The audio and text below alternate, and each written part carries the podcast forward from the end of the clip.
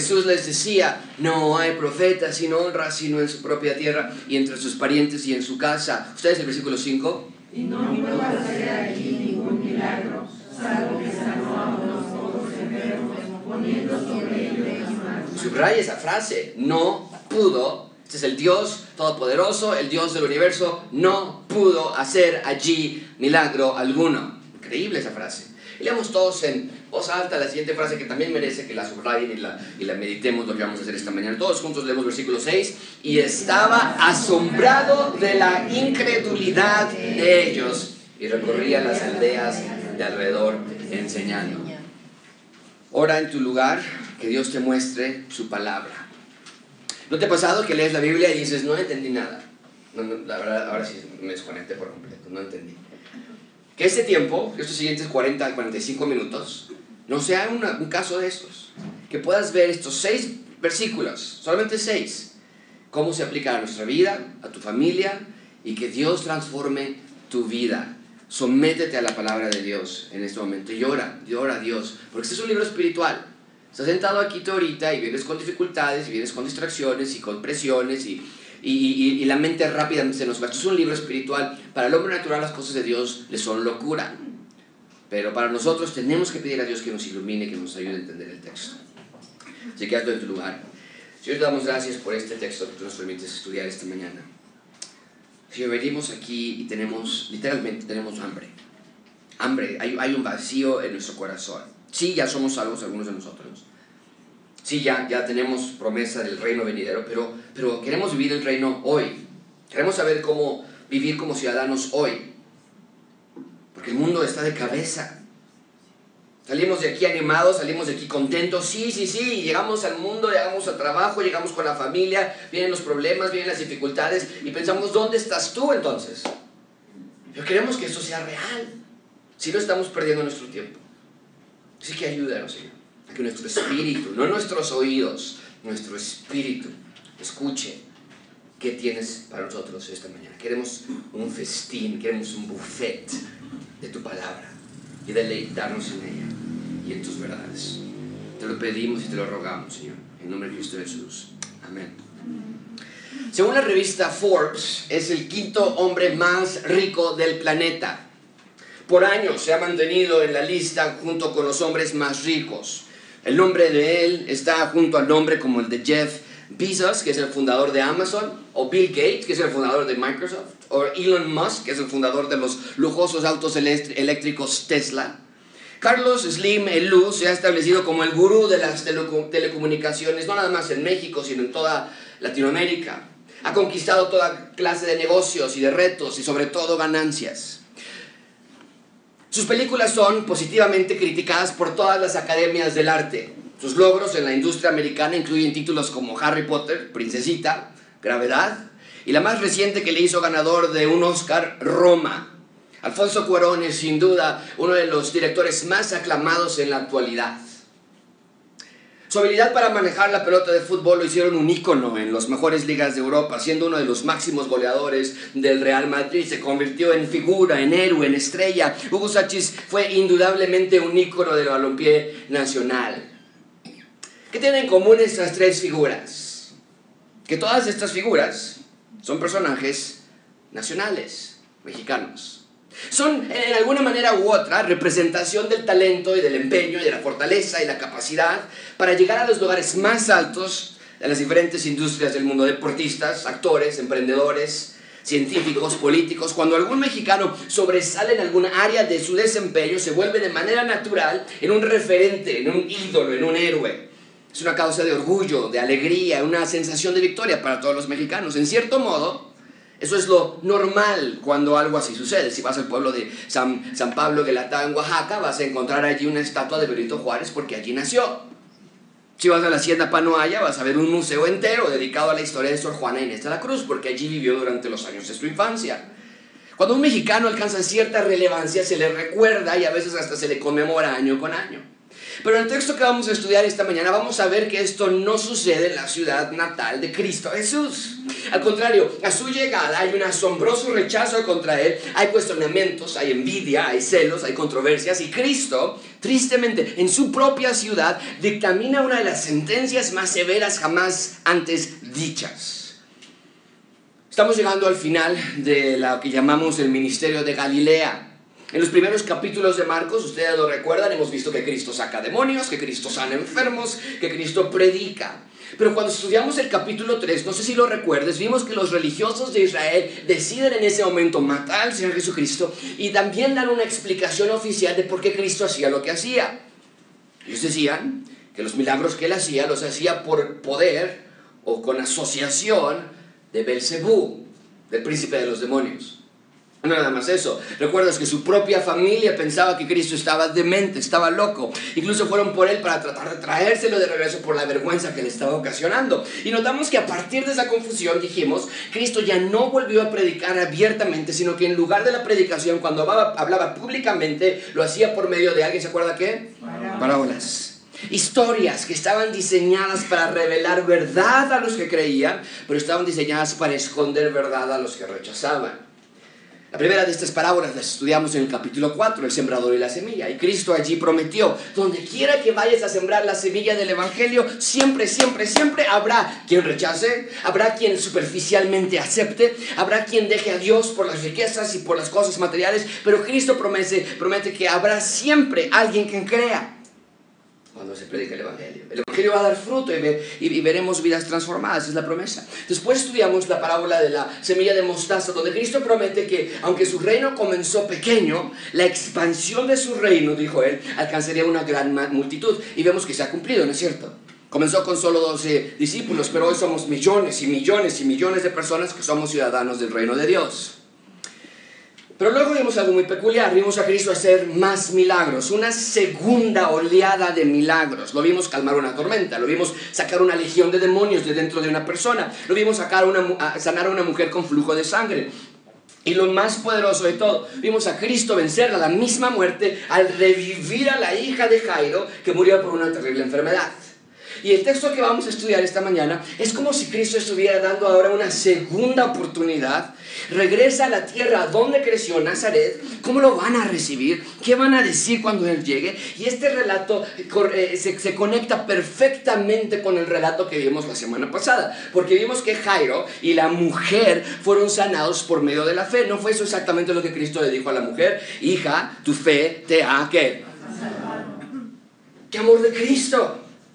Le llamó hija. Cuando estaba sola y sin dinero y sin futuro y sin ayuda, Cristo la sana y la adopta a la familia del rey. ¡Wow! Eso es increíble. Pero el punto fue que era la fe el requisito crucial para que Cristo pudiera actuar. De hecho, les dije la semana pasada que aunque había miles de personas alrededor de Cristo, solo dos tuvieron la fe necesaria para experimentar el milagro del rey. Bien. Pero en esta sección vamos a ver un contraste absoluto totalmente lo opuesto. En esta sección vamos a ver lo contrario a la fe, que es la incredulidad. Wow, mucha atención con esto. Si la fe tiene el poder para hacerte un hijo de Dios, la incredulidad tiene el poder para alejarte del reino de Dios.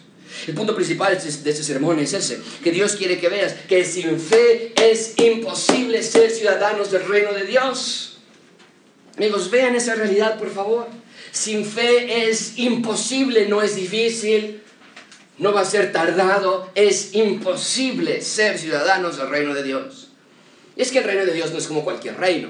Para ser un ciudadano de este reino no se trata de nacer allí, porque todos somos pecadores. No se trata de buscar el reino de Dios, porque la Biblia dice que nadie busca a Dios. No se trata de merecerlo, porque la Biblia dice nadie hace lo bueno. La entrada a este reino es muy singular. Cristo lo dijo así en Juan 14, 6, yo soy el camino y la verdad y la vida, nadie viene al Padre sino por mí. En otras palabras, nadie entra a este reino que no haya sido adoptado por Cristo, punto. Y para ser adoptados al reino que está inaugurando, es necesario, dice, nacer de nuevo. Es necesario que tus pecados te sean perdonados, que alguien más pague por el veredicto que está a tu nombre y que por cierto te es contrario. Y desde luego Cristo está amorosamente listo para perdonarte. Vamos a ver eh, que la ciudad natal de Cristo tomó una aberrante, triste, trágica, peligrosa decisión al respecto. Vamos a ver tres puntos. Asombroso mensaje, después veremos asombroso rechazo y finalmente veremos asombrosa incredulidad. Ven conmigo en primer lugar, asombroso mensaje. ¿Qué, es qué, quiere, ¿Qué queremos decir con esto? Un asombroso mensaje. Ven conmigo, versículo 1. Salió Jesús de allí y vino a su tierra y le seguían, ¿qué? Bien, entonces, en, el pasaje anterior que estudiamos la semana pasada, tenemos a Cristo que muestra su autoridad como el dador de la vida cuando revivió a la hija de Jairo. Y ahora nos dice el texto que regresa a su tierra, así dice el texto. ¿Dónde es eso? Bien, tenemos el mapa y vemos entonces que va de Capernaum, ahora va hacia Nazaret. Y déjame ver si lo puedo hacer, porque entonces vemos que Cristo está haciendo un círculo, que, que estuvo primero en Capernaum, que hizo Capernaum su base de operaciones, fue a Gadara para encontrar ahí al hombre que estaba endemoniado, después regresa a Capernaum la semana pasada de Gadara, obviamente todo por el mar, nada más que no quiero hacer la línea por el mar, pero está, regresa a Capernaum, sana a Jairo y ahora va hacia Nazaret, que es donde tenemos allí lo que estamos viendo. Sabemos que Cristo nació en Belén, lo dice el texto, pero vivió y creció en Nazaret. Ese era el lugar de su infancia, su adolescencia y finalmente como adulto, Nazaret. Ahora, ¿qué clase de ciudad era Nazaret, amigos? Mucha atención con esto. Nada. Nazaret era nada. Era insignificante. Ni Josefo, que es el historiador más eh, famoso de Israel, ni documentos históricos, nada nos menciona la ciudad de Nazaret. Así era de insignificante. Era un pueblito con menos de 500 habitantes. Natanael, Natanael, uno de los discípulos de Cristo, antes de que se convirtiera a Cristo, cuando se le presentó a Natanael la idea de que el Mesías venía de Nazaret, esto fue lo que contestó en Juan 14:6, de Nazaret puede salir algo bueno. En otras palabras, era una ciudad de la que no se esperaba nada sin expectativas, sin grandeza, sin economía, en cierta manera, sin un futuro garantizado. Si eres de Nazaret, un pobrecito. Y nos dice al final del versículo 1 que sus discípulos le siguieron. Esto es muy significativo. Márcalo en tus Biblias. Es muy importante por dos razones. Primero, cuando Cristo salió de Nazaret al inicio de su ministerio, se fue solo. Ahora regresa con 12 hombres que le siguen, que le aman y que creen en él. La familia de Cristo, literalmente, la familia biológica de sangre de Cristo, literalmente piensa que Cristo no está de acuerdo. Los religiosos de Israel literalmente piensan que Cristo está con Satanás. En Decápolis, donde fue a sanar al hombre que estaba endemoniado, literalmente lo expulsaron de sus contornos porque le tenían miedo. Y la semana pasada vimos que literalmente las personas se rieron en su cara. Cuando Cristo dijo que la niña no estaba muerta, pero que dormía. Pero el hecho de que tenga sus discípulos nos habla de que estaba acompañado ahora de una nueva familia, vamos a ponerlo así.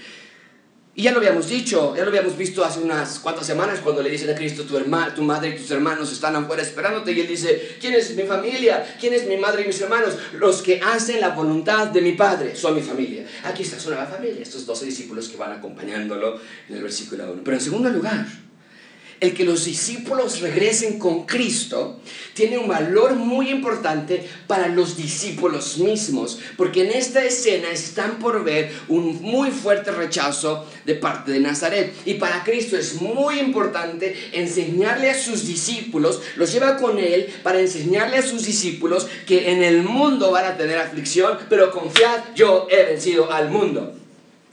Este evento, hermanos, lo que estamos a punto de ver es un momento de entrenamiento para sus propios discípulos. Porque en el texto que vamos a estudiar la próxima semana, vamos a ver que ahora Cristo envía a sus discípulos a predicar. Entonces, este evento sirve como una de las últimas lecciones que el maestro les está dando a sus estudiantes. ¿De qué se trata esta lección? La lección que van a enfrentar hoy es que cuando se trata de la predicación del Evangelio de Dios, Muchos, de hecho, la mayoría van a rechazar. Es increíble. Pero si este lugar fuera algún otro, si fuera eh, otro Smart Fit, estaría lleno. Cuando se trata de la predicación del Evangelio de Dios, la mayoría de las personas van a rechazar. Pero nuestra labor no cambia. Esta lección para los discípulos es ustedes sean fieles ciudadanos del reino de Dios predicando la palabra. Bien, entonces llegan a Nazaret. ¿Qué, hace cuando, qué hacen cuando llegan? Bien, en versículo 2, la primera parte dice que llegado el día de reposo, llegaron a Nazaret y el sábado, cuando en cuanto llegó el sábado es la idea, eh, eh, se comenzó a enseñar en la sinagoga. Y muchos, oyéndole, se admiraban o se asombraban, de ahí la, el título de la predicación de esta mañana. Tenemos una muy breve excepción de la regla de que Cristo ya no predicaba más. Y vemos a Jesús que ahora aquí ya no habla en parábolas. Él regresa a la sinagoga para volver a predicar y enseñar. ¿Qué enseñaba? Bueno, no nos dice el texto, pero en general podemos estar seguros que dentro de la enseñanza de Cristo estaba incluido el mensaje principal de su predicación, que espero que ustedes se lo hayan memorizado hasta ahora. ¿Cuál era el punto principal de la predicación de Cristo? ¿Alguien se acuerda? El reino de Dios se ha acercado, por lo tanto que arrepentidos y creen en el Evangelio. Otra vez lo mismo diríamos nosotros, podríamos pensar.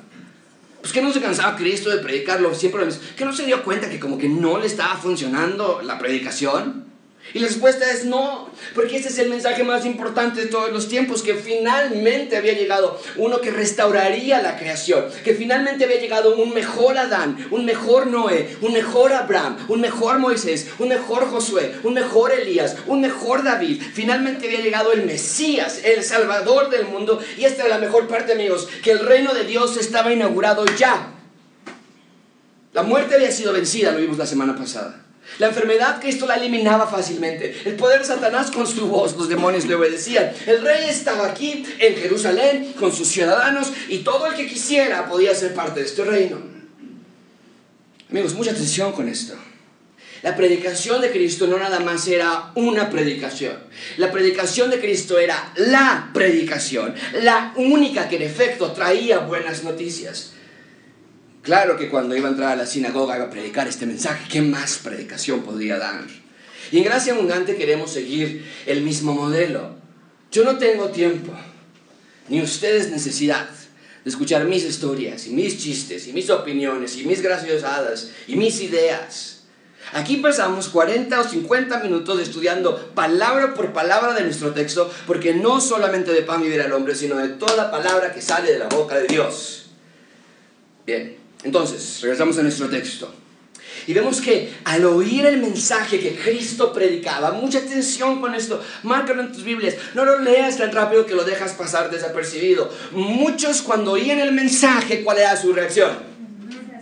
Se admiraban. ¿Qué quiere decir eso?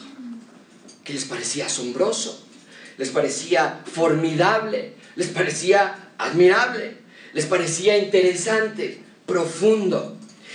Pero es mucho, marca esto, por favor, esto es increíble. Pero si a los demonios no les sirve saber que Cristo es el Hijo del Dios Altísimo, porque así lo reconocían en los demonios, a estos hombres tampoco les va a servir que estén asombrados por el mensaje de Cristo. ¿Por qué? ¿Qué dijimos que es el punto principal de este sermón? Sin fe es imposible ser ciudadano del reino de Dios. No hay más. Fe en Dios y fe en Cristo como nuestro sacrificio. Bien. ¿Cómo sabemos que su admiración por el mensaje de Cristo no era fe? ¿Cómo sabemos eso? Pues dice el texto que se admiraban. Eso es algo bueno, ¿no, Josué? Se admiraban. ¿Qué tiene de malo eso? ¿Por qué dices que no es fe? Bueno, es muy simple. Ellos mismos nos lo van a decir en unos minutos, pero mucha atención con esto. Porque esto nos debe romper el corazón cuando leemos la clase de preguntas que están por hacer. Estos, eh, debemos ver los efectos, mucha atención con esto, debemos ver los efectos tan devastadores que la incredulidad produce.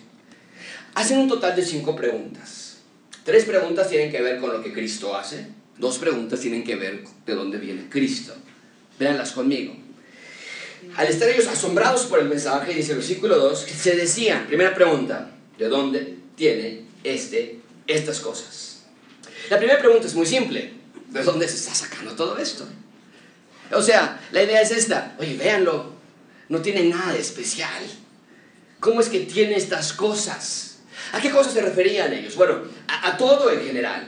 Y, en un momento vamos a van a desempacar ellos a qué se refieren. Pero vean con tristeza lo que se están preguntando. Porque las escrituras que ellos tenían en sus manos apuntaban hacia Cristo. Sus obras lo confirmaban. Las propias palabras de Cristo lo reafirmaban. Que Cristo es el Mesías, el Hijo de Dios. Pero si la fe produce el regalo de salvación, qué hermoso es eso. La incredulidad de un individuo detiene su salvación y agudiza su situación. Es increíble. Si la fe produce el regalo de Dios, la incredulidad hace totalmente lo opuesto. El tú decir, no, yo no creo en esto. Esto es parte importante. Cuando alguien desiste en creer, a pesar de las evidencias, el corazón se vuelve más y más reacio a creer. Entonces, ahora el problema no nada más es que no se cree en Cristo, ahora el problema es que si persiste en esa condición, ya no va a poder creer en Cristo. Pablo lo describe así en Romanos 1.24, que Satanás nos entregó a la inmundicia en la concupiscencia de sus corazones. Lo que dice el texto es en la pantalla. ¿Satanás? ¿Su incredulidad? ¿Quién entregó a estas personas a la inmundicia, a la concupiscencia de sus corazones? ¿Quién? Dios. Eso es increíble. En otras palabras, hay una venda que se pone sobre los ojos de las personas que persisten en la incredulidad. Y esa venda la pone Dios. Por eso, amigos, les ruego que tengan un corazón suave, un corazón gentil a la palabra, un corazón receptivo al Evangelio de Dios. Bien, la siguiente pregunta es, ¿qué sabiduría es esta que le es dada? Es un verbo en pasivo, le es dada, de alguien más le viene. La idea es que el mensaje de Cristo estaba envuelto en qué? en sabiduría. Dice que sabiduría es esta que le es dada. En otras palabras, cuando a Cristo hablaba, era congruente, era lógico, era elocuente. Y esta descripción de la oratoria de Cristo es muy valiosa para nosotros, precisamente porque viene de parte de sus críticos. Porque amigos, tienes, tienes que ver las cosas como son. Tenemos a un hombre parado en la sinagoga que se dice el Hijo de Dios. O sea, no hay mucho espacio de maniobra. O está loco o no está loco. Pero no puede quedarse en medio. Cristo no puede ser un icono de paz y de amor y de tolerancia, porque fue este mismo hombre el que dijo, o es por mí o no ves a Dios. De nuevo, esto nos debe saltar rápidamente para que decidas tú en dónde estás parado, si le crees o si no le crees. Porque cuando leemos esta evaluación de parte de sus opositores, que habla con mucha sabiduría, o este cuate habla con mucha elocuencia, mucha congruencia. Quiere decir que Jesús, no portaba la sintomatología normativa de un paciente con problemas de salud mental. Su conducta era estable, era cuerda, era lógica, era inteligente. Jesús no estaba loco, sino que junto con Marcos 1.1 decimos, este es el principio del Evangelio de Cristo Jesús, el Hijo de Dios. Pero eso lo tienes que decidir tú entonces. La tercera pregunta que se hacían ellos es, ¿Qué sabiduría es esta que les es dada? Y estos, ¿qué, qué milagros son estos que por sus manos son hechos? La, tercera pregunta que se hacían entre sí es, pues pero es que sí está haciendo milagros. O sea, sí, sí sanó a una mujer, o sea, sí revivió a alguien. ¿Cómo lo hace? Calmar el viento. ¿Cómo, cómo, ¿Cómo lo puede hacer alguien? Calmar al mar, eh, revivir a alguien, tener la autoridad sobre la misma muerte. Amigos, al escuchar la evaluación de estos religiosos, pensaríamos nosotros que tendrían que concluir en que tienen que creer en Cristo. O sea, las palabras de Cristo, no hombre, cuando habla, habla con mucha sabiduría. Sus obras, no hombre, son divinas en naturaleza, no tiene límite su autoridad. Los demonios, la muerte, el viento, por igual todo el mundo le obedece. Y sin embargo, su incredulidad les causó que no pudieran ver. Cristo constantemente decía esto. Tienen ojos pero no ven, tienen oídos pero no Entonces espero que vean el contraste que Marcos nos está pintando sobre este óleo y nos está diciendo, la semana pasada viste a una mujer milagrosamente sanada y Cristo le dijo, hija, tu fe te ha salvado. Y luego le avisan a Jairo que su hija ya había muerto, le dice, no molestes más al maestro. Pero Cristo se voltea a Jairo y le dice, no temas, Jairo solamente cree, solamente ten fe. Y ambos recibieron por fe lo que habían pedido. Pero en este pasaje estamos viendo totalmente lo opuesto. Es trágico, es triste, es devastador. Y en unos meses, cuando ya no nada más sea Nazaret, sino todo toda la nación que lo está rechazando, escucha lo que Cristo va a decir y quiero que sientes el pesar y la tristeza con que Cristo lo dice, porque está diciendo, Jerusalén, Jerusalén, que matas a los profetas y apedreas a los que te son enviados. ¿Cuántas veces quise? Juntar a tus hijos, como la gallina junta sus polluelos debajo de las alas y no quisiste. Dice Cristo, ¿cuántas veces lo intenté? ¿Cuántas veces fui a tus ciudades? Y el texto que estamos estudiando esta mañana es una de esas veces. que Cristo regresó a Nazaret para predicar, para enseñar, y en lugar de ver arrepentimiento de pecados y fe en Jesús, se preguntaban, oye, pero ¿cómo lo está haciendo? ¿Qué clase de magia es esta? Y la idea de estas preguntas es que genuinamente estaban entreteniendo la posibilidad de que Cristo estuviera en asociación con Satanás, como los religiosos ya lo habían argumentado en el capítulo 3. Pero en sus mentes estaban dispuestos a pensar en cualquier otra posibilidad, excepto de que Cristo era lo que él decía de sí mismo, es decir, yo soy la resurrección y la vida, el que cree en mí aunque esté muerto, vivirá. Eso sí no es opción de, de plano, ¿no? O está con Satanás, o es una magia, o es algo que no entendemos, pero que es el Hijo de Dios, el Mesías, no lo es. Triste. Pensaron que estaban bien. Cristo predica y pensaron que era su oportunidad para criticarlo, cuando en realidad cuando Cristo predicaba era su oportunidad para creer y la dejaron pasar de largo. Bien, esas fueron las tres primeras preguntas. No se queda allí nada más, sino que ahora van a disparar dos preguntas más. Y estas últimas preguntas están en cierto modo diseñadas para burlarse de Cristo, para avergonzarlo. Pero en realidad están emitiendo un juicio eterno para ellos mismos. Vean conmigo las dos últimas preguntas que son, vean, vean, el versículo 3 dice, ¿no es este el carpintero? ¿El hijo de María? Hermano de Jacobo, de José, de Judas y de Simón, no están aquí, aquí con nosotros sus hermanas. Ambas preguntas tienen el mismo, el mismo fin, pero emplean distintas herramientas para alcanzar tal fin. La primera pregunta es, este es el carpintero. El padre legal de Jesús, José, era un carpintero. Recuerden que Jesús, José no era el padre biológico de Cristo. Pero el punto es que en ese entonces, el oficio que tenía tu padre eh, iba a ser heredado a ti. El negocio que tenía tu padre iba a ser heredado a ti. Y Cristo tomó este oficio para subsistir. Y casi de manera burlona formulan el argumento que él no puede ser el Mesías. Este es el carpintero. Bueno, esto es increíblemente interesante, amigos. Esto es impresionante. La labor primordial de un carpintero es de tomar algo sin forma y roto y darle forma y restauración y belleza. Amigos, en un sentido se estaban burlando que Cristo era carpintero, cuando sin saberlo estaban frente al carpintero del mundo, que iba a restaurar y a, a, dar belleza y formar la creación de nuevo que estaba rota y sin forma.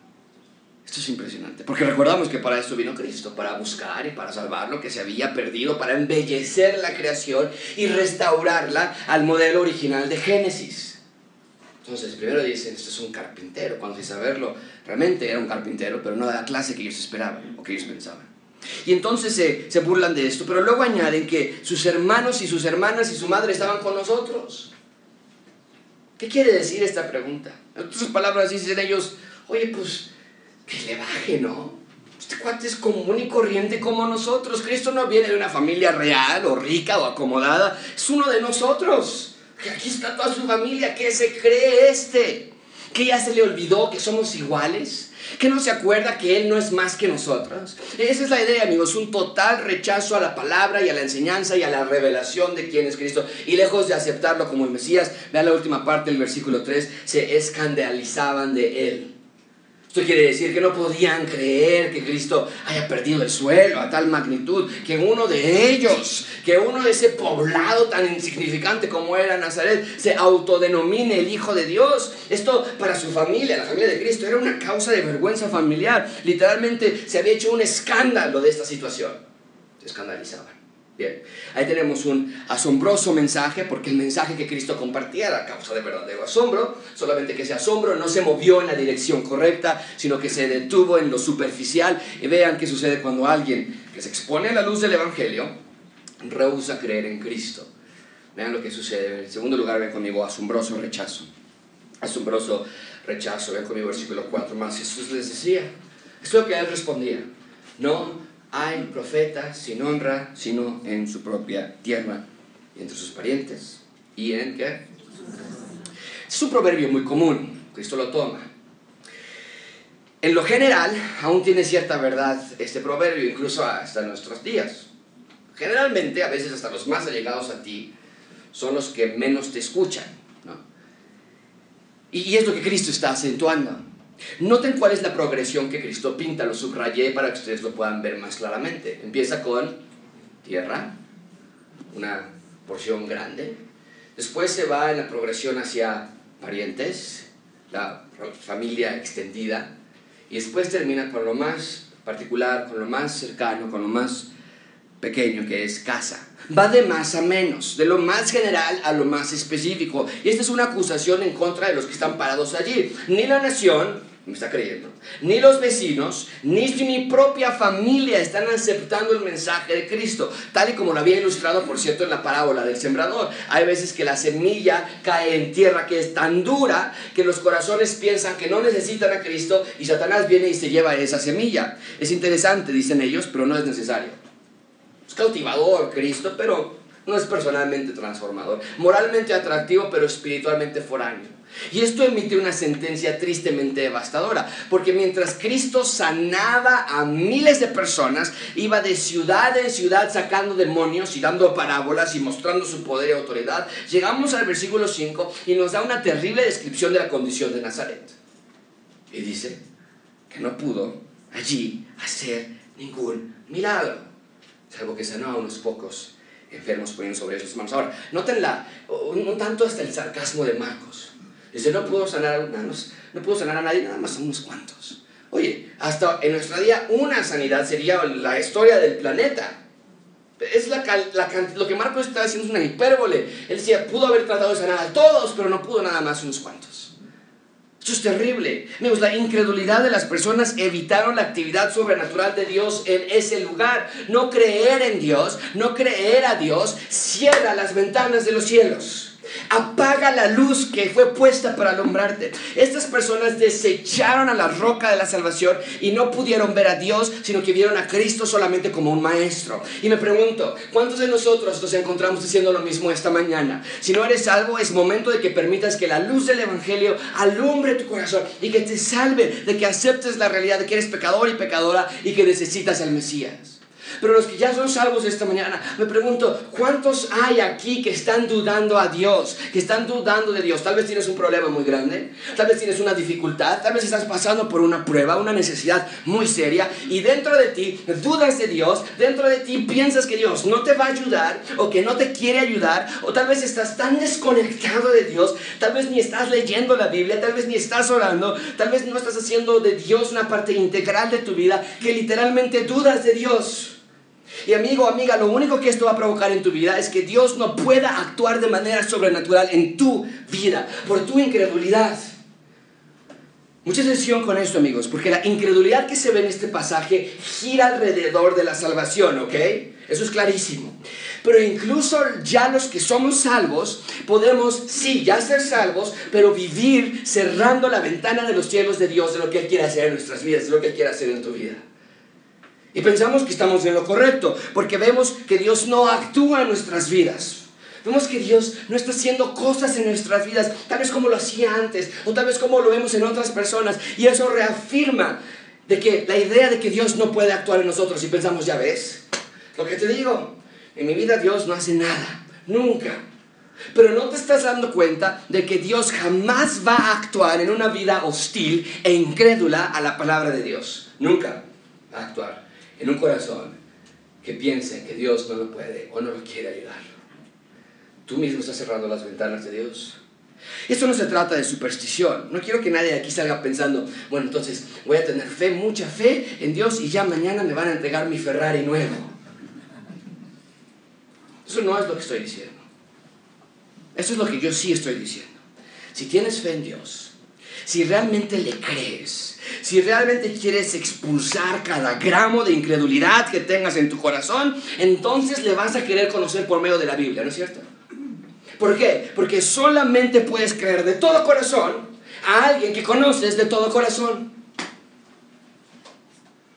Así que gracias abundante. Basta ya con corazones y vidas de incredulidad. Ponte a cuentas con Dios hoy mismo. No esperes más. O es Cristo o nada más. O está loco o es el Mesías. Y si piensas que estaba loco, entonces jamás nunca vuelvas a abrir la Biblia otra vez, porque cada porción de la Biblia apunta y describe y profetiza acerca de Cristo. Pero si realmente es el Mesías, entonces ya. Dale tu vida, dale tu, el control de tu corazón y basta de esa terrible y neutralizante incredulidad. Bien, ahí tenemos asombroso rechazo. Nazaret de manera asombrosa decidió rechazar al Mesías. No por falta de evidencias, no por falta de enseñanza, sino por pura y abierta incredulidad. Finalmente ven conmigo una asombrosa incredulidad.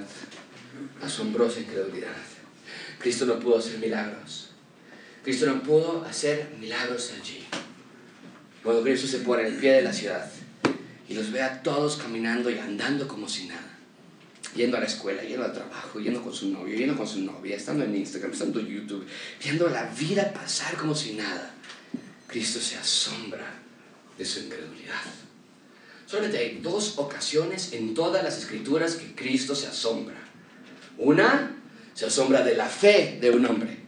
Dos, se asombra de la falta de fe de estas personas. Es de suma importancia, amigos.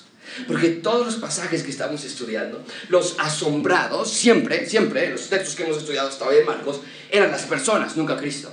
Los discípulos se asombraron cuando calmó la tormenta y les entró miedo.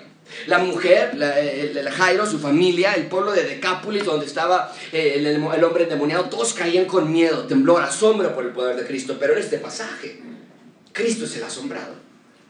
Y el asombro viene porque a pesar de que ellos mismos reconocían que Cristo hablaba con autoridad y sabiduría, que a pesar que ellos reconocían, no, pues sí, Cristo hace obras sobrenaturales que nada más Dios puede hacer, aún con todo eso, voluntariamente persistían en su error.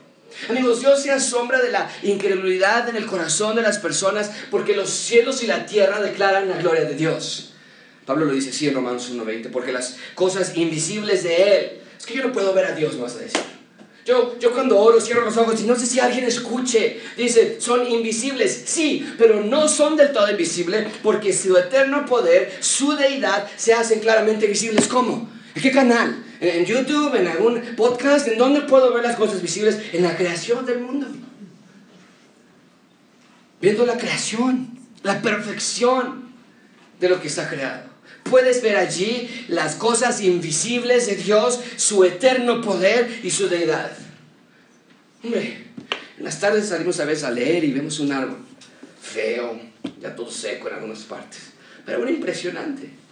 Y hay una cierta parte de paz que se transmite al estar leyendo con una taza de café y los pájaros volar hacia ese árbol y cómo está ese árbol robusto y grande. Incluso ese árbol declara el poder de Dios. Vieron la creación del mundo. Fueron entendidas por medio de las cosas hechas de modo que no tienes excusa. Pero ¿qué pasó? Habiendo sabido de que hay algo, que le llamaban Dios, no le glorificaron como a Dios, ni le dieron gracias, sino que se envanecieron en sus razonamientos. Y entonces su necio corazón, ahora sí, ¿no quieres creer en mí? Ahora sí, tu corazón va a ser entenebrecido, obscurecido, de tal manera que no puedas ver. Mucha atención con este último versículo. Porque si lo entiendes, entonces va a cambiar tu vida radicalmente. Dijimos la semana pasada, voy a, volver a recalcarlo hoy, la fe genuina en Cristo produce una transformación interna y genuina en ti. Es lo que dice Pablo en el versículo 21. La evidencia de la incredulidad. ¿Cómo sé si no creo? ¿Por qué? Porque no le glorificas como a Dios. Es lo que está diciendo. Los que, los que conocieron de Dios no le glorificaron. Esa es la evidencia de una persona incrédula. Es decir, que el querer glorificar a Dios con tu vida, si tú dices, no, yo sí quiero, yo sí quiero, me cuesta, pero yo quiero leer la Biblia, yo quiero que mi matrimonio glorifique a Dios, que, mi, que mi, el, como papá y como mamá glorifique a Dios, que como joven en la universidad, en la preparatoria glorifique a Dios, yo sí quiero, batallo y caigo, sí. Entonces, el querer glorificar a Dios es la marca de un verdadero creyente. Pero el tener razonamientos anti Dios es evidencia de tu rechazo a Dios cuando se trata de lo que tú piensas, cuando se trata de lo que tú quieres, de lo que tú esperas, de lo que tú sueñas, de cómo tú te atreves a definir a Dios. No, yo creo que Dios es. No, yo creo que Cristo fue. Cuidado. ¿Cuidado de qué? De lo que Dios les dice a aquellos que juegan con el Evangelio. Jóvenes que han crecido en casas cristianas, mucho cuidado. Porque puede que pienses que estás bien solo porque cantas a Dios o de Dios los domingos. Puede que digas que eres cristiano, pero pensar y vivir como el mundo. Y si rehusas creer de todo tu corazón y rehusas glorificar a Dios con tu vida y piensas que es porque es por diversión, porque es mi cuerpo, porque es mi tiempo, vas a arruinar la gracia de Dios que tanto Él quiere verter sobre ti. Adultos, papás, mamás, abuelos, que tu, que tu incredulidad no sea un asombro para Dios. Que Dios no se asombre de que a pesar de que estás siendo expuesto a una predicación domingo a domingo a domingo, no puedes decir, no puedas decir que eres un ciudadano del reino de Dios. No puedes. No puedes decir que eres un creyente y que tu vida sea como la de un ciudadano del reino satánico. ¿En qué reino estás? ¿Y cuáles son las evidencias que lo respaldan? Porque Cristo siguió predicando el Evangelio en las ciudades y eventualmente, al ver su rechazo, escucha, la, escucha las palabras de juicios que van a caer sobre las ciudades que rehusaron creer. Amigo, Amiga, antes de poner este texto, de, verdad, de todo corazón, si, si, se te ha ido la mente en todos estos minutos, regresa nada más por este minuto y escucha estas palabras y pon tu fe en Cristo y que estas palabras no también sean para ti. Porque cuando Cristo va, está en Nazaret, estas, estas palabras que voy a poner en la pantalla las dijo en Nazaret. Llegó allí y vio que ni Nazaret ni otras ciudades que él había visitado en esa región de Galilea, cuando vio que no creyeron, escucha lo que dijo, dijo entonces comenzó a reconvenir hacer un resumen, a volver a visitar en su mente a las ciudades en las cuales había hecho muchos de sus milagros, porque no se habían arrepentido. Y esto es lo que dijo. Ay de ti, Corazín. Es una ciudad. Ay de ti, Benzaida. Porque si en Tiro y en Sidón, lugares que Cristo no fue, si hubieran hecho los milagros que han sido hechos en ustedes, en las ciudades que sí fue Cristo, tiempo ha que se hubieran arrepentido en silicio y en ceniza. Por tanto les digo que en el día del juicio será más tolerable el castigo para Tiro y para Sidón que para ustedes. Eso nos habla de diferentes grados de castigo. Dios no es injusto. Incluso en el infierno hay diferentes grados de castigo. Pero el peor de todos está guardado para el que escuchó y escuchó y escuchó y vio y rehusó arrepentirse. ¿Y tú, Capernaum? Ah, ese lo conocemos. Lo rellena el mapa hace un momento. Ahí estuvo su base de operaciones. Que eres levantada hasta el cielo. Que te crees tanto por ser la región comercial más importante. Hasta el Hades, el lado contrario vas a ser abatida. Porque si en Sodoma, wow, Sodoma y Gomorra fueron destruidas en el Antiguo Testamento, pero si en Sodoma se hubieran hecho los milagros, el de Jairo, el demoniado, si hubieran hecho en, en, en Sodoma, habría permanecido hasta el día de hoy. Por tanto, les advierto, el día del juicio será más tolerable el castigo para la tierra de Sodoma que para ti. Amigos, esto es serio, esto es solemne. Esto es real. Y déjame decirte esto. Esto es peligroso. Hay un juicio mucho más severo para todos aquellos que vieron, que escucharon, que vinieron, que cantaron glorioso intercambio. Sí, la Biblia, sí, las comunidades misionales, sí, vamos a servir y vamos a participar en el piano y en la guitarra y en la bienvenida y vamos a estar allí, pero que nunca fueron verdaderamente salvos. Permítame decirlo una vez más. Sin fe no puedes ser ciudadano del reino de Dios. Y sin obras que respalden tu fe, no puedes decir que agradas a Dios con tu vida. No puedes decir que eres un ciudadano del reino de Dios. No es exactamente lo que el autor de Hebreo dice en Hebreos 11:6, pero sin fe es imposible glorificar, agradar, vivir de una manera que Dios esté de acuerdo. Porque es necesario que el que dice que es cristiano y se acerca a Dios, crea que le hay la fe y que es galardonador de los que le buscan. Que hay un reino, el galardón, el salario, el reino se va a cumplir plenamente, es lo que está diciendo Hebreos. Sin fe es imposible, la fe es necesaria, tienes que creerle. Y lo que estamos viendo en el texto de Marcos 6 hoy es la falta de fe y la sobreabundancia de incredulidad. Y Cristo está asombrado. Ahora, eso no quiere decir, bueno, Josué, entonces yo de plano no soy salvo. No, porque ayer me enojé y antier toda esta semana no leí mi Biblia, yo entonces no soy salvo, Josué. Por favor, no estamos hablando de perfección. Está hablando a un grupo muy específico de personas, los que saben mucho, pero su vida no da evidencia de su salvación. Ellos son. No los que batallamos, no los que estamos eh, cayendo y constantemente y Él nos limpia todo pecado y Él nos perdona y Él es fiel y justo y, y, bienaventurado aquel cuyos pecados han sido perdonados y las transgresiones han sido... Y tú has puesto nuestros pecados en el más profundo del mar, pero seguimos cayendo, tú sabes que somos polvo, sabes que vamos a caer. E, esa clase de vida no es la que está hablando aquí. Aquí es la persona que está sentada tomando notas y lo cierra y dice, ahora sí ya, me voy y voy a vivir mi vida como yo quiera el lunes y el martes ¿Y crees en Dios? Claro que creo en Dios, pero bueno, no, no todo. No todo. No, no lo más loco, nada más lo bonito. Que Él ama a todos. Dice Cristo, no, no es así. Así que examina tu vida. Si estás aquí esta mañana y nunca te has arrepentido de tus pecados, o si pensabas que estabas bien simplemente porque decías cristiano, hoy está más claro que el agua. No tu fe en Cristo. Y vive para agradarle a Él de aquí en adelante. Y cuando caigas, cuando peques, cuando te apartes, no tienes vergüenza alguna. Porque toda, la pena y la culpabilidad y la vergüenza ya la tomó Cristo y regresa a Él y, pídele a Él y continúa en esta batalla y, nuestra vida va a caer pero debe subir después y va a volver a caer y debe subir después y volteas y ves hace 3, 4 años y dices, no mira, no estoy donde estaba antes.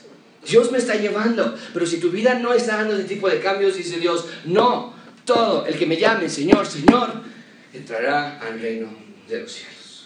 Bien, y finalmente ven conmigo la última parte del versículo 6. Se asombraba de su incredulidad, pero aún así recorría las aldeas de alrededor enseñando. La prioridad de Cristo siempre ha sido la misma, enseñar. Por eso enseñamos también nosotros. Porque para evitar malentendidos, para evitar confusiones, para evitar dudas, para evitar, evitar incertidumbre, para evitar malas enseñanzas, se tiene que enseñar que la verdad del Evangelio salga y reluzca y brille. Y esa es nuestra en gracia abundante. Ver el corazón de Cristo, está en su asombro absoluto, boquiabierto, con el ojo cuadrado, de que no pueden ver, de que no quieren ver. Toman sus cosas y la semana, la semana que entra le va a decir lo mismo a los discípulos. Cuando no quieran creer, limpien sus zapatos y sigan enseñando en otros lugares. Y es exactamente lo que Cristo hace. ¿Cómo podemos concluir este sermón? Muy simple. Muy simple. Este texto es sobrio. Este texto es doloroso. Pero tienes que entender que sin fe es imposible ser ciudadano del reino de Dios. Así que es hoy. Ten fe hoy. Cree hoy. Creyente, ya eres algo. Cree hoy. Que Dios te puede ayudar a vivir una vida. No salgas ya derrotado. Si yo sí quiero, pero yo sé que no voy a. No, yo sé que. No, yo voy a volver a caer. Eso no es fe. Eso no es fe en Dios. Junto con Jairo, no temas de tu problema grande que tienes. Solamente cree que Él es galardonador y que su reino va a venir y vamos a estar con Él para siempre. Y todos esos problemas, toda cada lágrima, cada dolor y la muerte van a ser vencidas. Créelo y vive como si lo creyeras de verdad, de verdaderamente. No es una fe ciega. Porque Cristo aquí nos está dando una gran gama de irrefutables evidencias que Él es el Mesías. Es fe. Amigo, no tengas más temor. Deja de lado el afán por tus hijos. ¿Qué va a pasar con ellos? ¿En qué escuela lo voy a meter? ¿Dónde se van a, ¿Cuándo se van a casar? ¿Y, y, cuándo me voy a casar yo? ¿Y, y, no podemos tener hijos? ¿Y qué pasa si deja ese afán de lado? ¿Qué vas a comer? Y no es que no tenemos suficiente para la colegiatura y es que no tenemos suficiente. Es que si tuviéramos más podríamos alcanzar más. No tengas miedo de qué vas a vestir. Sí, ponte a trabajar, esfuérzate, sé emprendedor, pero ten fe en Dios, porque separado de Dios no puede ser nada. Él va a proveer todo lo que necesitas. Así que deja de preocuparte. Si no tienes la posición de gerente, o si estás enfermo, solamente ten fe en Dios. Dios es asombroso. Cristo es asombroso. El poder del Espíritu Santo es asombroso. Por lo tanto, que no sea Dios el asombrado por tu incredulidad en Él. ¿Qué más tiene que hacer Dios para convencerte de que Él te ama y te quiere perdonar? Y si ya eres algo, ¿qué más tiene que hacer Dios para convencerte que si Él tiene cuidado de las aves, Él va a tener cuidado de ti también? Cree en este Dios asombroso. Vamos a oración.